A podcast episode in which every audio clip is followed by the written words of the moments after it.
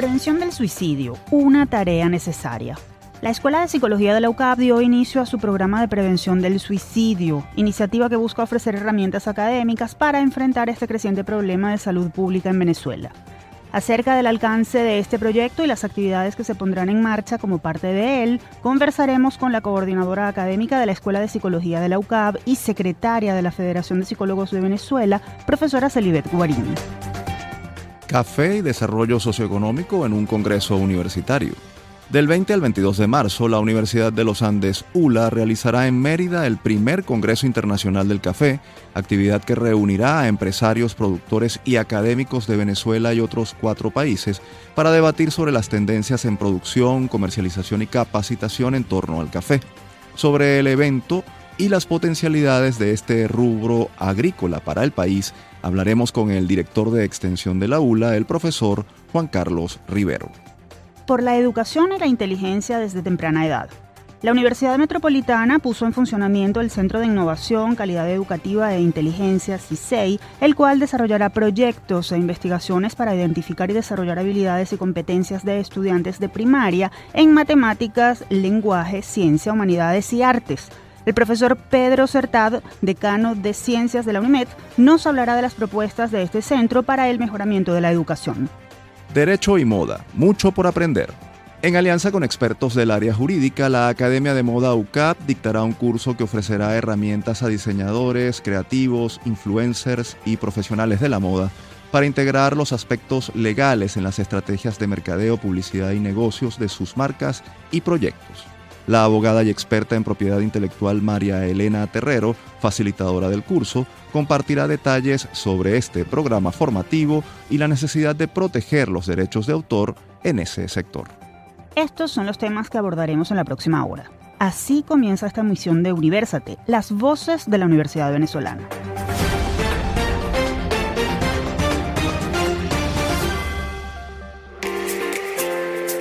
Les saludamos Efraín Castillo y Tamara Slusnis. Y les damos la bienvenida a este espacio producido por la Dirección General de Comunicación, Mercadeo y Promoción de la Universidad Católica Andrés Bello, UCAP y Unión Radio Cultural.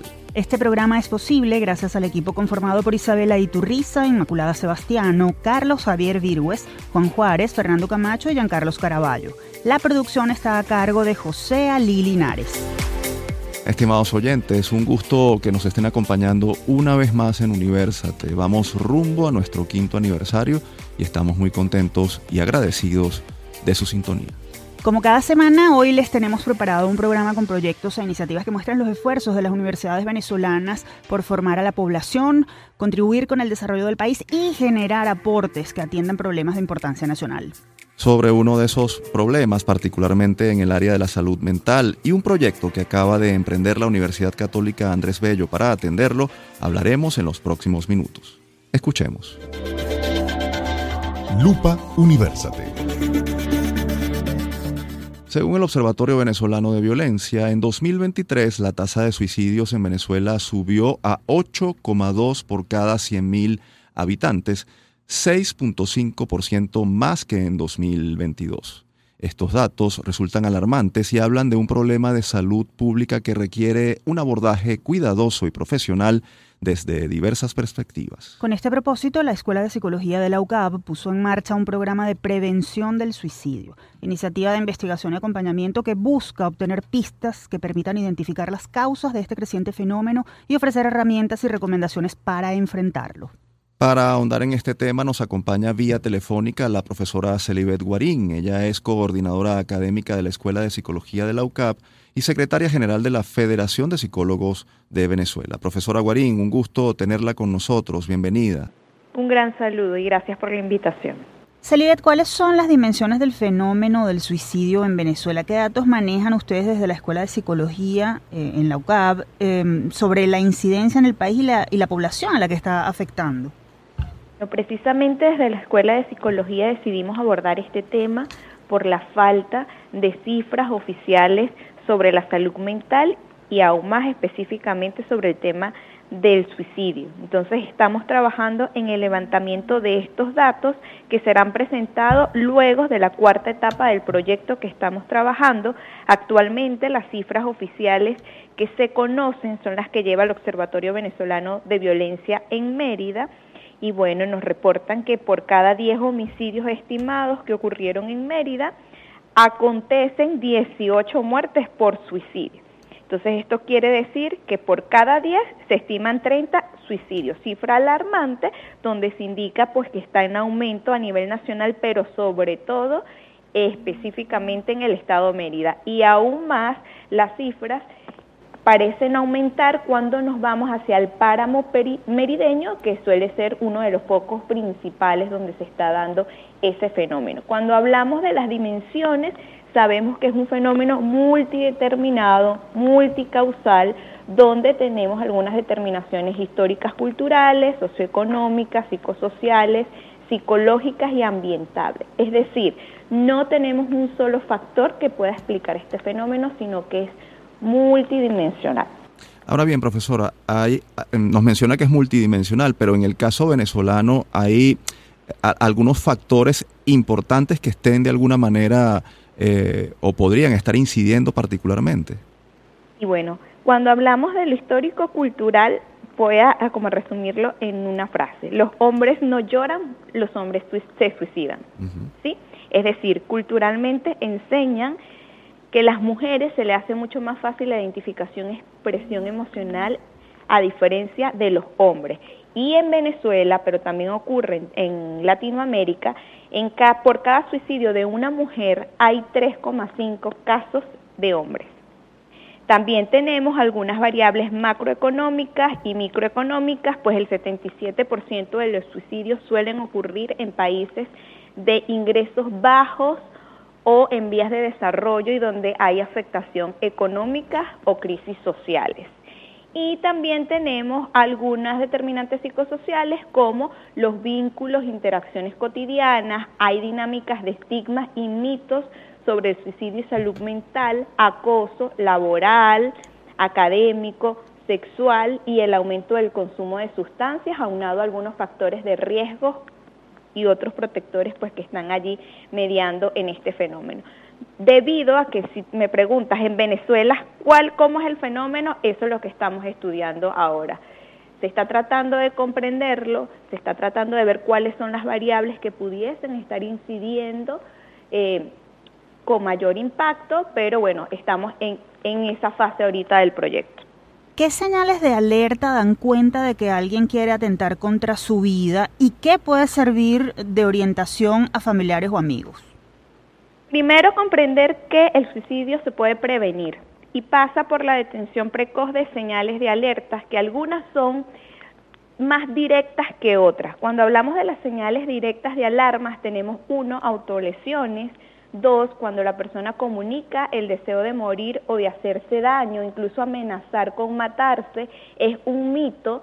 La frase de que la persona que se va a suicidar no lo dice, al contrario, esta es una frase de alerta, manifiestan que tienen pensamientos suicidas, que son ideación suicida, hablar o escribir sobre sentimientos de desesperanza y de no tener ganas de vivir, cuando ves que está planificando, que probablemente esté planificando el suicidio, pero también entra como una etapa de planificaciones, de revisión, expresar la sensación de sentirse atrapado o de asfixia por no encontrar salida a una situación o una crisis vital de desarrollo, decir que siente que es una carga para otras personas, buscar o hablar sobre formas o métodos de quitarse la vida, solicitar acceso a medios letales, esto en profesiones de riesgo. Y cuando hablamos de las que son más difíciles de detectar, tenemos que hay un cambio y deterioro en las relaciones sociales, es decir, la persona pierde el sentido placentero por las actividades cotidianas que antes realizaba.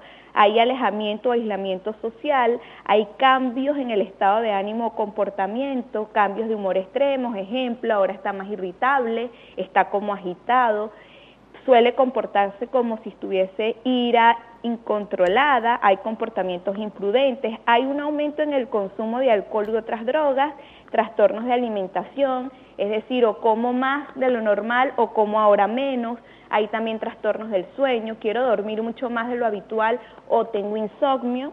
Y bueno, comienza también a preparar documentos para cuando no esté, comienza a repartir o a deshacerse de objetos privados.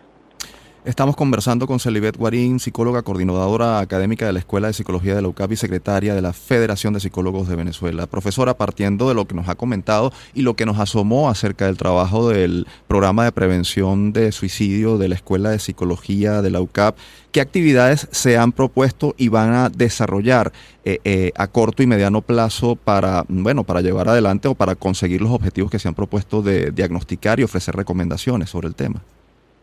Este proyecto está enmarcado dentro del, del gran Psicoata Venezuela y nos hemos planteado cuatro etapas.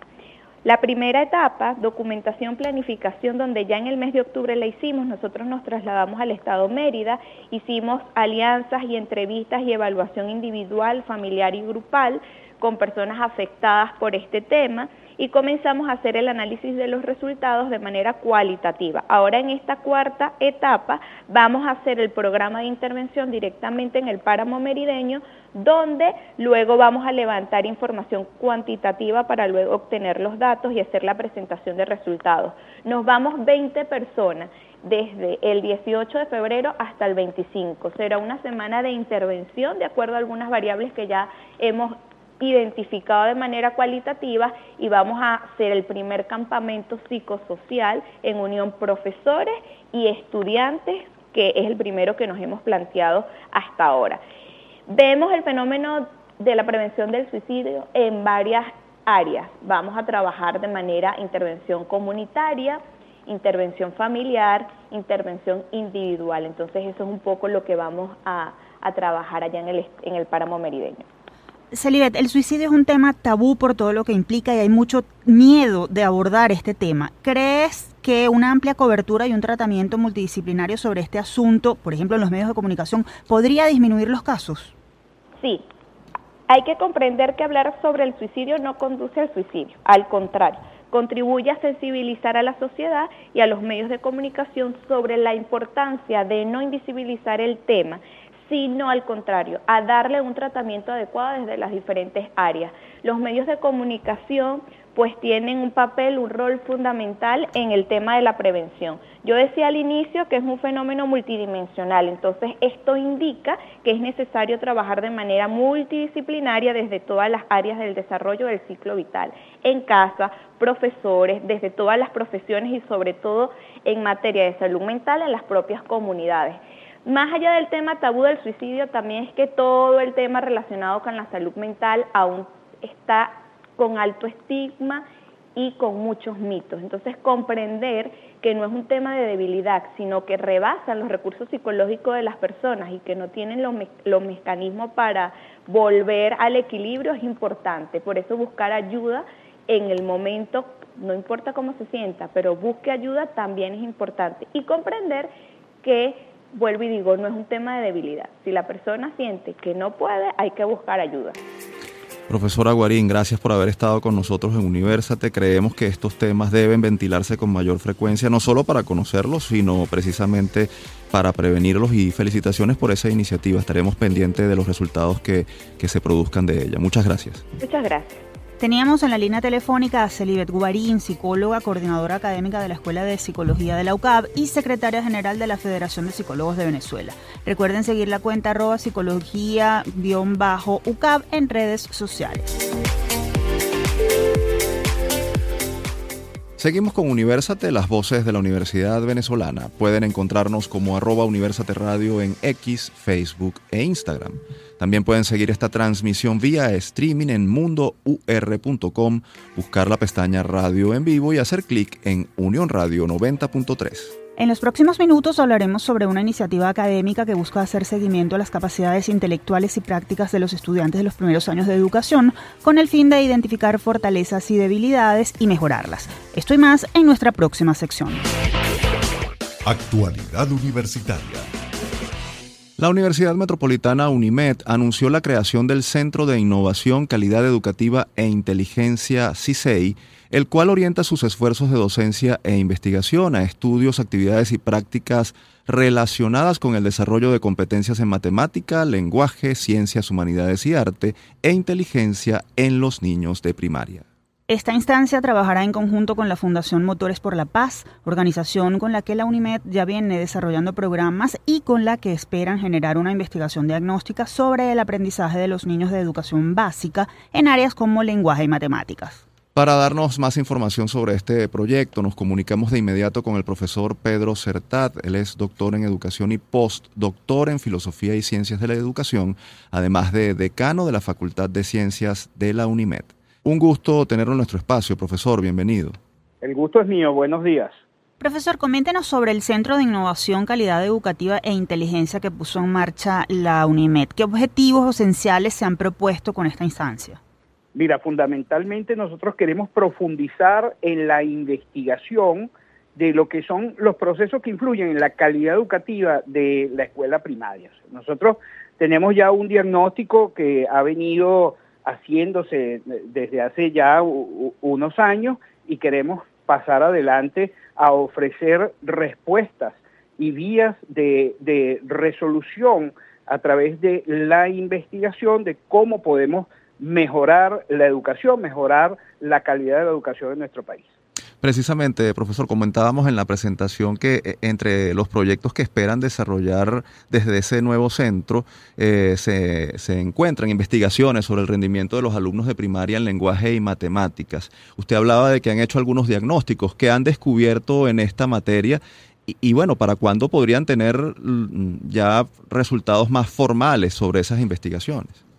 Fíjate que a raíz de la alianza que tenemos con la Fundación Motores por la Paz y el programa de las Olimpiadas recreativas, tanto de matemática como en lengua, eh, venimos pues eh, observando, como, como también ya en muchos, en muchos lugares lo hemos, lo hemos escuchado, tenemos una disminución en lo que son las competencias en el área matemática y de lengua. Nosotros a través del programa de las Olimpiadas Recreativas hemos podido llegar eh, a, todos o prácticamente todos los rincones de, del país con la aplicación de la prueba. Para este año ya tenemos más de 75 mil niños inscritos, lo que nos va a dar a nosotros insumos de lo que es la realidad de la educación en matemáticas y lengua a través de este sistema olímpico.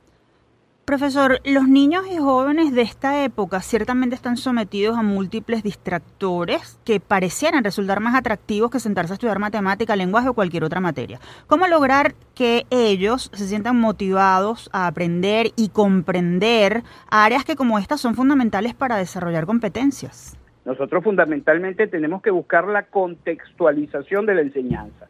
Uno de los inconvenientes que hemos tenido eh, en los años y sobre todo en la enseñanza de la ciencia tiene que ver con que la explicación está descontextualizada, es decir, tomamos ejemplos, tomamos figuras, tomamos situaciones que provienen de otros países y eso hace que la disminución de la adquisición de significados en los niños pues esté comprometida. Yo creo que fundamentalmente para nosotros hacer atractiva la educación sin perder la calidad de los saberes, nosotros tenemos que trabajar en nuestros contextos reales, haciendo uso de estrategias, de actividades y de ejemplificaciones que sean venezolanas. Ahora bien, eh, profesor, perdón, para quienes nos estén escuchando en este momento, hablamos con el profesor Pedro Certad, él es decano de la Facultad de Ciencias de la Universidad Metropolitana Unimed. Profesor, las escuelas en estrecho vínculo con padres y representantes eh, son actores fundamentales para fomentar el cambio de los resultados de los que de los que nos habló hace unos minutos. Sin embargo, ¿están preparados esos padres y representantes para, para llevarlo a cabo? ¿Qué herramientas necesitan y, cómo se los puede proveer de ellas? Nosotros tenemos que buscar que no solamente los padres se involucren, sino todo lo que son los, actores sociales, la, el sector productivo, la industria eh, y por supuesto los núcleos eh, familiares. Nosotros tenemos que llegar a, a, hacer saber y a sensibilizar a todos estos actores de que es fundamental eh, la educación como un motor de cambio y es nuestro compromiso impactar para que esa educación sea cada vez mejor. Y para esto necesitamos la sensibilización, el poder llegar y el poder hacerle ver a la familia y a la sociedad de la importancia que tiene la educación en nuestros niños y jóvenes. Profesor, el sistema de evaluación de conocimientos en línea CECEL de la UCAP arrojó en su más reciente reporte, que fue presentado en noviembre de 2023, que los alumnos de educación media están reprobados en habilidades verbales y matemáticas. ¿Cómo ven ustedes estos resultados? Que bueno, supongo que habrá una coincidencia, ya, ya nos lo ha adelantado, pero en el entendido de que debe haber un esfuerzo conjunto entre distintos actores, ¿qué viabilidad tendría que se unan ustedes con otras universidades para atacar estas debilidades? Sí, yo creo que eh, como, como tú lo has dicho, nuestros resultados son, son coherentes, eh, todos apuntamos hacia, hacia, ese, hacia ese deterioro. Sin embargo, yo creo que nosotros tenemos que también ser portadores de las buenas noticias, porque ya esas malas noticias las conocemos, ya nosotros sabemos qué es lo que está pasando en la educación, sabemos cómo es el deterioro, sabemos cuál es la tendencia, pero tenemos que ver qué forma nosotros hacemos que eso cambie, o sea, hacer factores de cambio, aportar para mejorar en la calidad de la educación. La Alianza por la Educación, que es, un movimiento eh, que está saliendo adelante eh, con la integración de las universidades con el sector productivo, puede ser una vía que coadyuve en la mejora de la calidad educativa a través de las vías que se planteen y, por supuesto, el involucramiento de, eh, digamos, particularidades económicas que pueden hacer que todo esto, pues, pues ocurra. E, e, en ese trabajo um, de la Alianza por la Educación y particularmente desde, desde el trabajo que se ha planteado en el centro mm, de la UNIMED, eh, mm, ¿qué, se, ¿qué se espera hacer a corto y mediano plazo. Nos hablaba de esta investigación, las Olimpiadas recreativas, pero imaginamos que hay otras actividades que, se esperan desarrollar para poder eh, contribuir con este objetivo, que al final es el mejoramiento de la educación, que, es una prioridad para todos, ¿no? Nosotros queremos tener datos con rigurosidad metodológica que nos permita conocer los niveles reales en componentes y competencias de la educación en matemática y lengua de nuestros estudiantes y así profundizar y estudiar el currículo que tenemos actualmente y poder hacer recomendaciones con base en datos que logren mejorar la calidad educativa. Eso por un lado. Por otro lado, nosotros estamos empeñados en la cultura del talento.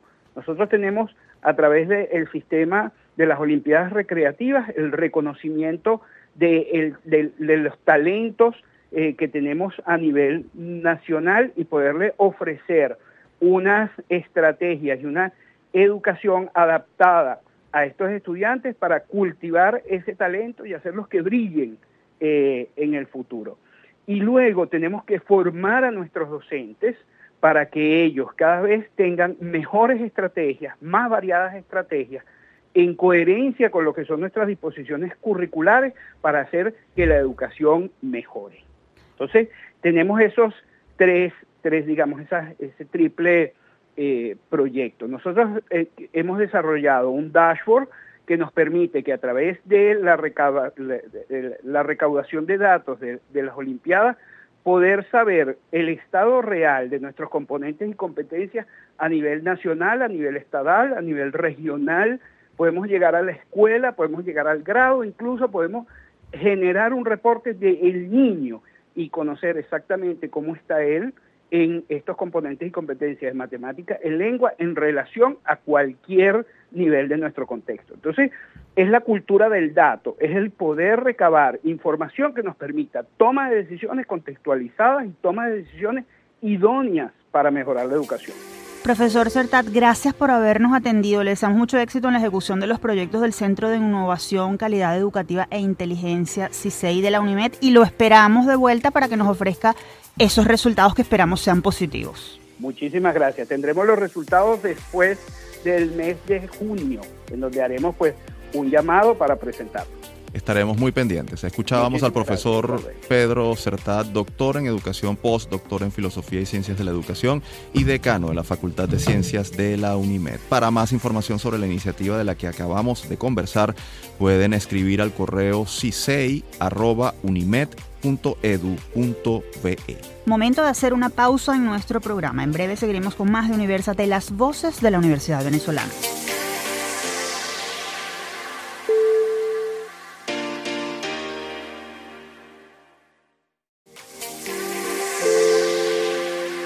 Estamos de vuelta con Universate. Nuestras emisiones anteriores están disponibles en iVoox, YouTube, iTunes, Google Podcast y Spotify.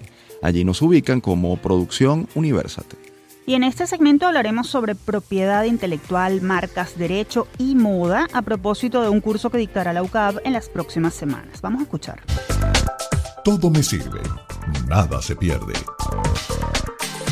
La Academia de Moda UCAP, en conjunto con la firma MHOV Abogados, se encuentra promoviendo el curso Propiedad Intelectual en la Moda, Protege tus ideas, diseños y marcas, programa formativo de 42 horas académicas que se dictará a partir del 26 de febrero en la sede de la Academia ubicada en el campus Montalbán de la Universidad. El curso busca ofrecer a los profesionales del diseño, influencers y estudiantes del área herramientas para integrar conocimientos legales en sus estrategias de publicidad, mercadeo y negocios, así como conocimientos para protegerse de la piratería. Para ampliar esta información tenemos en la línea a la facilitadora del curso, la profesora María Elena Terrero. Ella es abogada egresada de la UCAP, socia de la firma MHOB Abogados y experta en propiedad intelectual. Bienvenida a nuestro programa, profesora. Buenos días, Muchas gracias por tenerme aquí. Qué honor esta entrevista. Profesora, ¿cómo interactúan el derecho y la moda? Suponemos que hay varios eh, aspectos involucrados acá, pero ¿qué en la moda es susceptible de ser protegido por derecho de autor? En la moda todo es susceptible de ser protegido no solamente por el derecho de autor, sino por marcas, patentes, imagen, derecho de imagen, los diseños en realidad toda la moda que se refiere a la venta de y el ofrecimiento de un producto que es necesario para el ser humano porque todos tenemos vestimenta y además es una forma de expresión, es solamente factible en el mundo actual si lo tienes protegido tú como diseñador, como fotógrafo de moda, como eh, eh, influencer o como persona de eh, ventas, de tiendas, está en todo y, y necesitas protegerte para poder ejercer en el comercio o en las redes el derecho a tener tu producto. Ahora bien, eh, profesora, la creatividad, las ideas, las propuestas innovadoras son propensas a ser copiadas, plagiadas o falsificadas. ¿Qué derechos le otorga la propiedad intelectual a, los actores del mundo de la moda? Bueno, las, los actores pueden protegerse bajo la figura de diseño industrial, pueden proteger su marca, pueden proteger su idea, pueden proteger su imagen como diseñador, como modelo.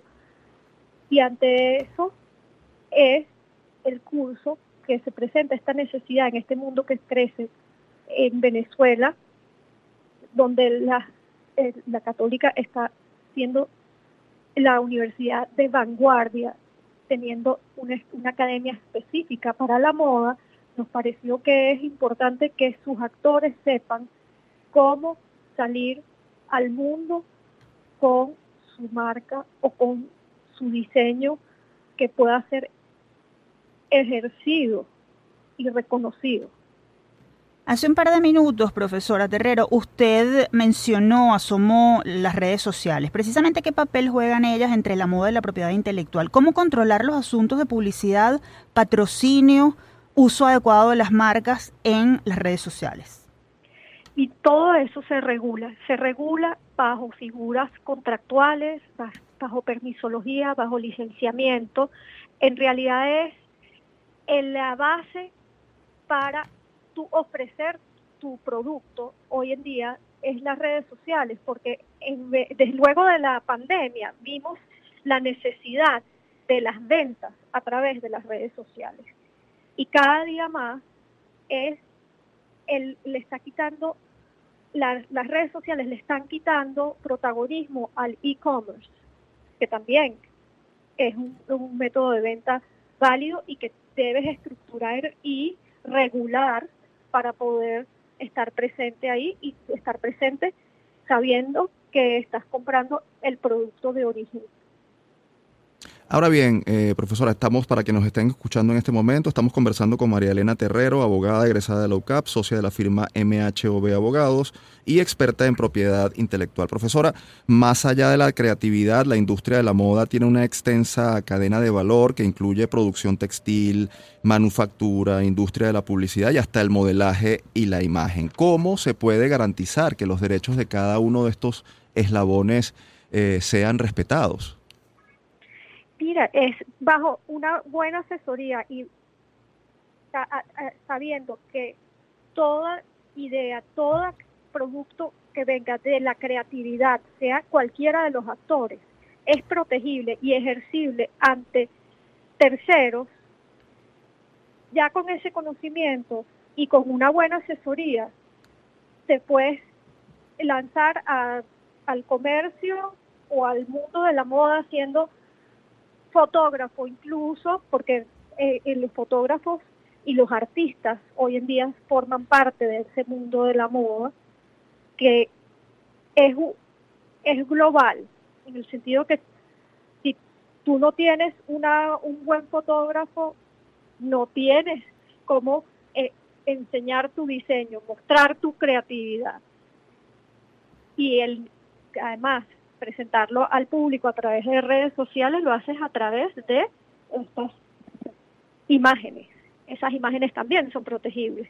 Y también necesitas regular la relación tanto del medio como del creativo. En el caso de Venezuela, ¿tienen los involucrados en la industria de la moda conocimiento sobre sus derechos de propiedad intelectual. ¿Qué leyes existen en el país al respecto y cuán vulnerables son quienes interactúan en el ecosistema nacional? Mira, en Venezuela tenemos el, todas las leyes aplicables al derecho de la moda, las leyes de propiedad intelectual, las leyes de derecho mercantil, las leyes contractuales.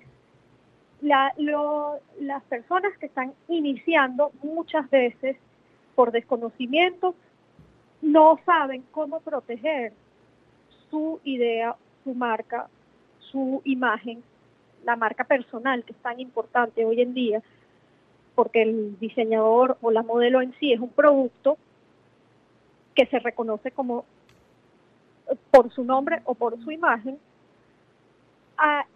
hay que simplemente abrirles el conocimiento para que sepan cuáles son las herramientas que tienen. Profesora, precisamente, ¿qué conocimientos brindará el curso que, ustedes están ofreciendo junto con la Academia de Moda UCAP sobre propiedad intelectual en la moda? ¿Quién está dirigido? ¿Dónde hay más información al respecto? Algunos detalles, por favor. Por supuesto, en las redes sociales y la página web de la Academia de Moda en la tienen todo el esquema de lo que se va a enseñar y toda la, a quién está dirigido. Está dirigido a, cual, a todo creativo, siempre relacionado con la moda porque estamos dentro del, de la academia de la moda, pero ahí puede ser modelos, diseñadores, er, influencers, cualquier persona, fotógrafos que esté dentro del mundo de la moda. Profesora Terrero, gracias por haber aceptado nuestra invitación. Esperamos tenerla de nuevo con nosotros en una próxima oportunidad. Muchas gracias a ustedes y que, que honores haber estado compartiendo con ustedes para promover estas nuevas eh, alianzas que tenemos con la universidad y la Academia de la Moda para tener un ambiente dedicado a la industria de la moda y del diseño y de la creatividad.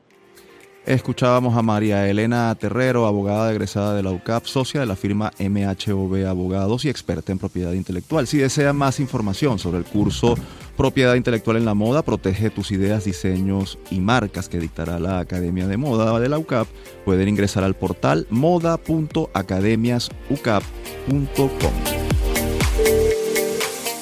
Continuamos con esta edición de Universate. Quienes quieran difundir en nuestro programa alguna actividad de investigación o personaje universitario destacado pueden escribir al correo produccionuniversate.gmail.com. Ahora nos vamos a los Andes venezolanos para conversar sobre un congreso académico internacional que promete resaltar las bondades del café venezolano. Presten mucha atención. En la agenda. Del 20 al 22 de marzo se llevará a cabo en la ciudad de Mérida el primer Congreso Internacional del Café, organizado por la Universidad de los Andes, ULA, en colaboración con la Confederación de Asociaciones de Productores Agropecuarios de Venezuela, FEDEAGRO, y el proyecto Café y Ciencia. Este encuentro busca promover un intercambio de conocimientos y experiencias en materia de producción, procesamiento, distribución y consumo de este rubro para asegurar la competitividad de la cadena de valor y promover el desarrollo sustentable en el país. Para contarnos más, recibimos al profesor Juan Carlos Rivero, ingeniero agrónomo, magíster en desarrollo agrario y doctor en agroecología, sociología y desarrollo rural sostenible. Además, es investigador y director de extensión de la Universidad de los Andes, ULA. Bienvenido a Universate, profesor un gusto tenerlo con nosotros. Buenos días, saludos a todos, a todas las radioaudiencias de ustedes. les agradezco mucho esta oportunidad. Muchísimas gracias a usted por atendernos. Profesor, comencemos con contexto. ¿Cuál es la realidad de la producción y comercialización del café en Venezuela en este momento? ¿Ha crecido? ¿Ha decrecido? Eh, eh, ¿Cuál es su contribución al Producto Interno Bruto, si es que manejan ustedes desde la ULA algunos datos? Sí, fíjate, en realidad la producción de café estos años, estos últimos años, se ha visto incrementar, se ha incrementado. En realidad hay una situación de precios en un momento dado que fue eh, un factor de estímulo, sobre todo cuando hubo mucha escasez de este producto, eso generó un incremento en general de los precios, porque casi que la producción nacional atendía las características de la demanda del mercado nacional que no es lo que está pasando este año. Ya la situación, mucha gente en agricultura eso tiende a suceder. Suben los precios de un producto y mucha gente se anima a sembrar ese producto. La cosa es que café es un cultivo permanente y el resultado tú no lo ves inmediato, sino lo ves al tercero o cuarto año. Entonces muchísima gente se animó a sembrar café, en el caso del Estado de Mérida ha sido muy importante, no sé, se han sembrado varios millones de, de plantas en estos últimos años y obviamente cuando arranca la cosecha ya con este superávit de producción, obviamente que los precios tienden a bajar y como hay una influencia de la situación del precio del mercado de la Bolsa de Valores de Nueva York y los precios internacionales, en este año han bajado los precios. Sin embargo, por esa razón, en cierto sentido, eh, es que trabajamos en, el en la organización del Congreso.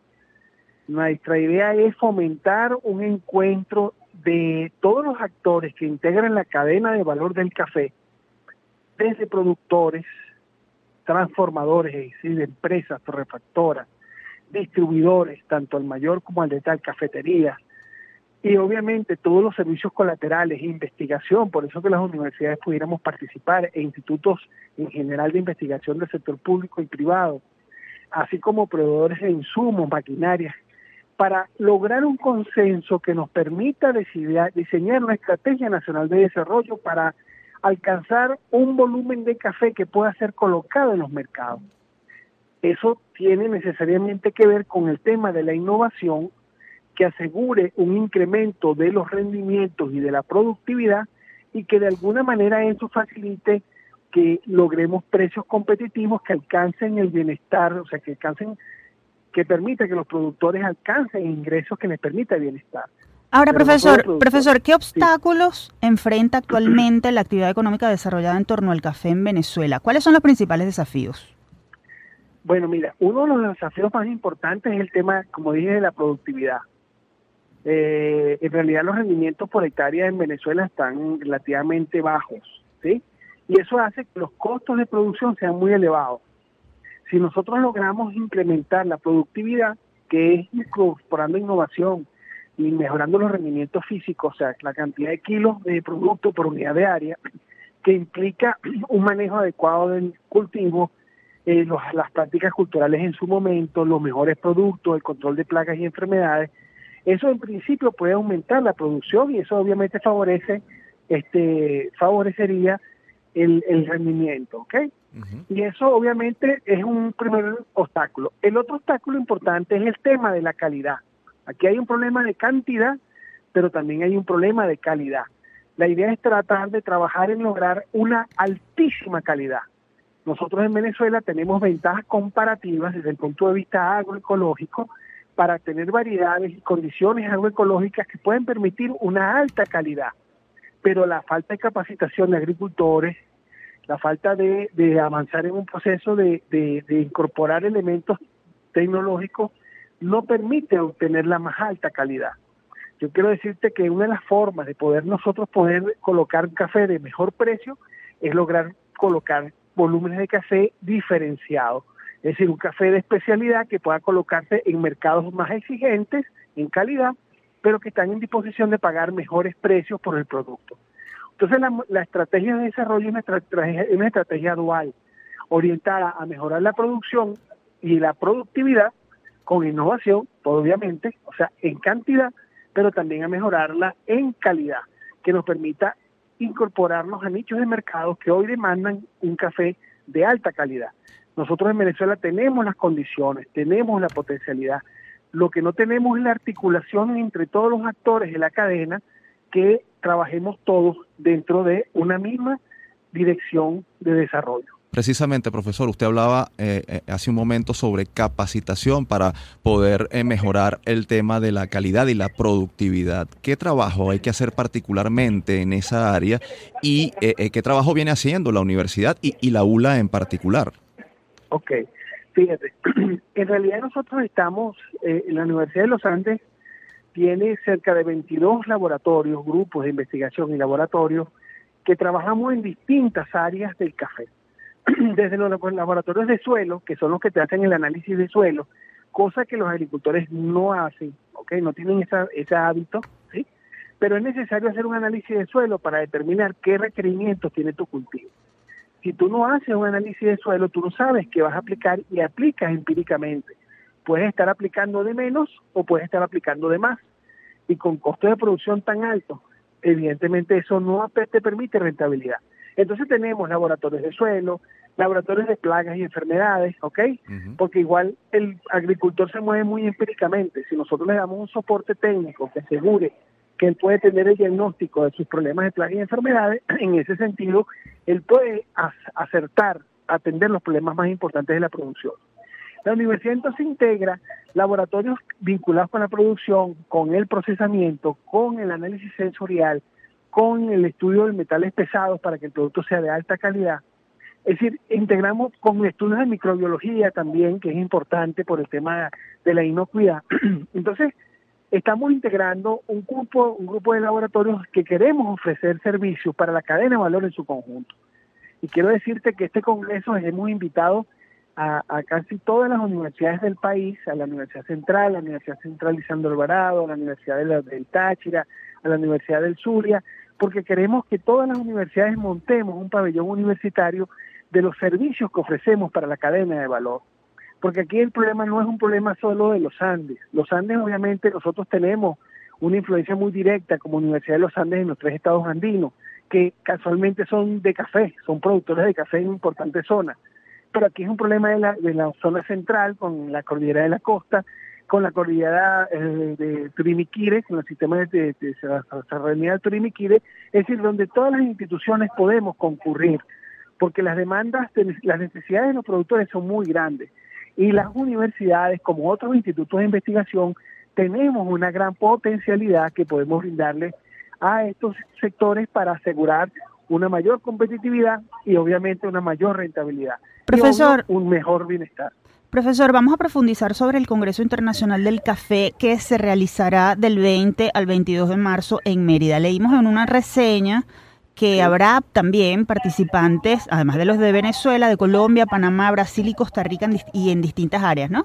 Eh, ¿Qué se ha propuesto y qué actividades encontrarán los participantes en el Congreso? Ok, mira, tenemos un, programa de actividades pre-congreso algunos son eventos virtuales, que son webinares o foros virtuales que hemos estado desarrollando desde el mes de, noviembre del año pasado. Y hemos tenido la oportunidad de invitar a distintos especialistas de distintos países que nos han acompañado. También tenemos unos cursos pre-congreso que vamos a aprovechar la venida de algunos investigadores internacionales para que nos apoyen eh, dando los cursos pre-congreso y las actividades sobre congreso. Fíjate, eh, de los invitados más importantes, diría yo, que tenemos, tenemos confirmado el director técnico de Técnica Fe de Colombia, que es este, Javier Hoyos, un especialista en temas de productividad. Técnica Fe es una institución de, del Valle del Cauca con mucha experiencia en el tema de café. También tenemos a la directora de calidad de Semicafé, también una institución de 60 años de trabajo en Colombia. Ella nos va a acompañar también como este, en todo el tema de, de torrefacción, en todo el tema de la calidad en el procesamiento, ¿ok? Tenemos también especialistas en manejo de suelos, tenemos el especialista, el líder agronómico de la empresa Yara, que es una empresa muy especializada en temas de abonamiento y fertilización.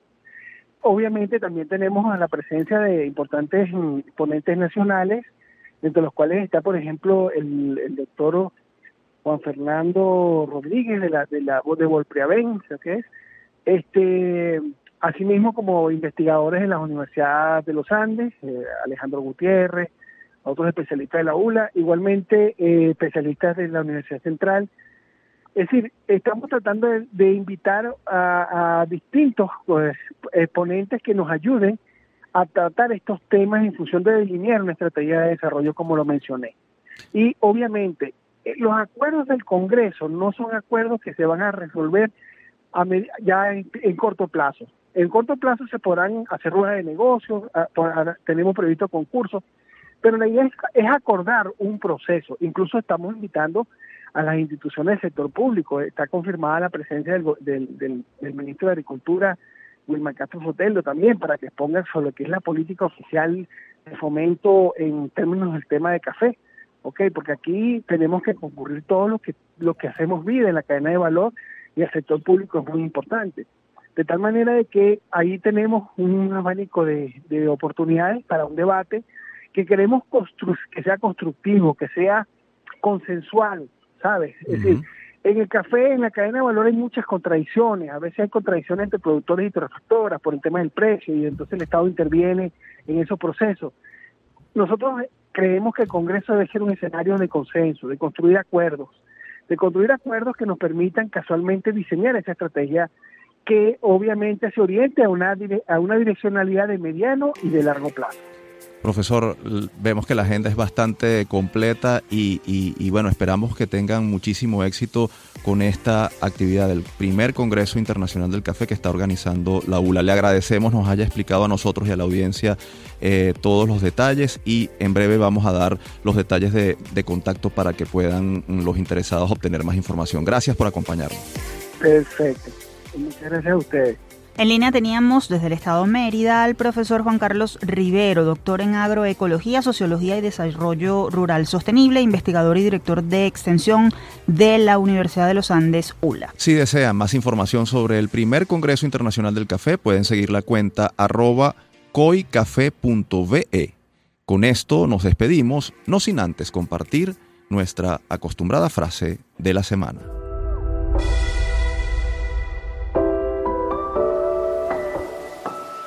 Sin duda, el tema del COVID-19 y la brecha académica han logrado agravar el panorama del aprendizaje, aunque antes del COVID ya estábamos mal. Lo que pasa es que el COVID-19 es la excusa para que estemos peor, y esto nos obliga a trabajar en equipo. Hay que entender que todo lo que hacemos en cada una de nuestras áreas de actuación debe ser redefinido en términos de que lo que se aprende es porque sirve para reconocer y entender el universo, la sociedad y todo lo que nos rodea. Pero esa no parece ser la política asimilada por los profesores y los maestros. No se trata de transmitir, se trata de lograr que el estudiante haga algo con los conocimientos adquiridos.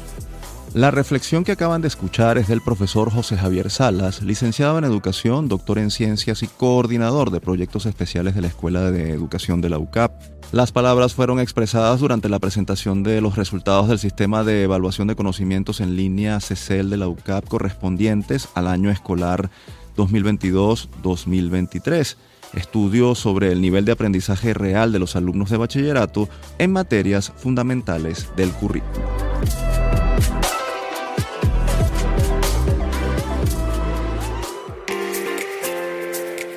Ahora sí cerramos esta edición. Les recordamos que Universitate fue una producción de la Dirección General de Comunicación, Mercadeo y Promoción de la Universidad Católica Andrés Bello UCAB y Unión Radio Cultural.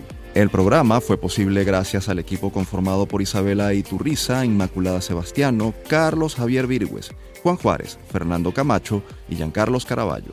En la producción estuvo José Ali Linares y en la conducción quien les habla, Tamara Slusnis y Efraín Castillo. Feliz día.